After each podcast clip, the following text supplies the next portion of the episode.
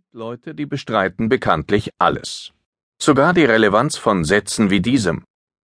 Entscheidend ist, was hinten rauskommt. Mag sein, dass das an dem Mann liegt, der das gesagt hat. Helmut Kohl, einst Langzeitkanzler der Bundesrepublik, Pfälzer und promovierter Historiker. Kohls berühmtester Satz klingt komisch, aber das ist er nicht. Er zeugt von einem Stoff, der selten geworden ist, nämlich von historischem Bewusstsein. Das ist ein lustiges Gewürz. Erwischt man zu viel davon, schmeckt alles nach gestern und dreimal aufgewärmt. Die richtige Dosis aber wirkt Wunder. Man kann plötzlich aus dem Einheitsbrei von Moden, Hysterien und Aufmerksamkeitsheischerei, der uns 24 Stunden am Tag, sieben Tage die Woche umgibt, auch noch etwas anderes herausschmecken, das man nicht gleich wieder vergisst, nachdem man es runtergeschluckt hat. Entscheidend, also relevant und wichtig ist, was hinten rauskommt.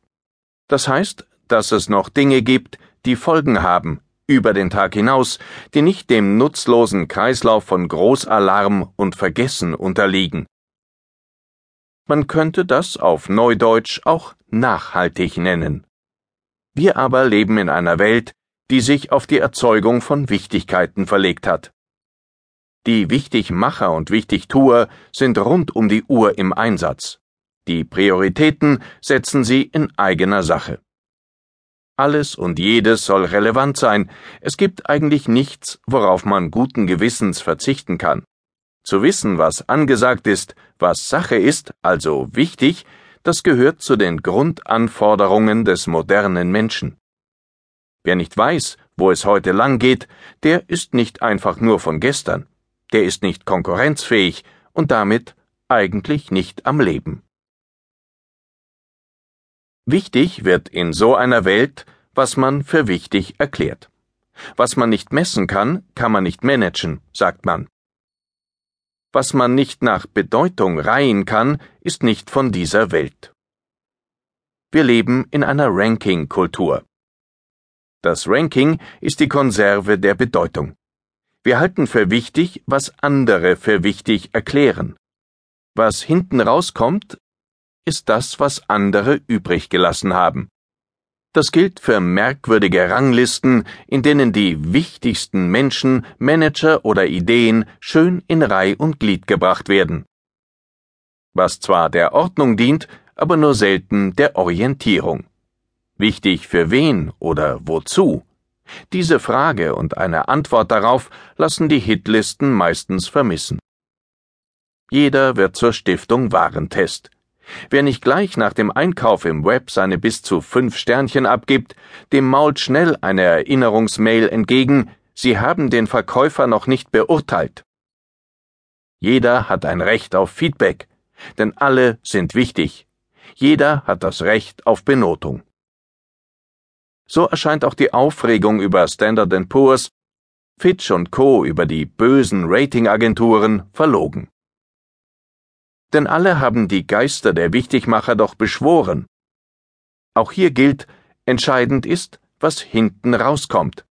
Und manchmal sieht das auch ganz so aus wie das, was es eigentlich ist.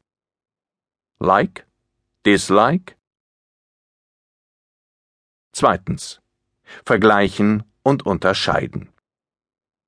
Die alte Vorstellung, man könne die Welt und das, was in ihr ist, hübsch übersichtlich ordnen und dabei auch gleich Ziele und feste, dauerhafte Zustände definieren, ist und bleibt eine menschliche Sehnsucht. Wir alle wollen Verbindlichkeit. Aber alles, was wir kriegen, sind lausige Rankings, Vergleiche statt Gewissheit. Das Klagen darüber hilft nur nichts. Denn wer das, was er tut, nicht nach Wichtigem und Unwichtigem sortiert, der legt sich selber lahm. Wer keine Prioritäten setzt, kommt schnurstracks in Kalamitäten. Es ist ja einerseits schön für die Menschheit, dass sich das von ihr produzierte, via digitale Medien zugängliche Wissen alle fünf Jahre verdoppelt. Andererseits ist aber in dieser Feststellung der geistige Insolvenzantrag fest eingebaut. Denn nichts und niemand ist in der Lage, diese Menge ungeordnet und ungereiht für sich und seine Organisation und Ziele zu nutzen. Deshalb ist Relevanz ein Schlüsselbegriff der Wissensgesellschaft.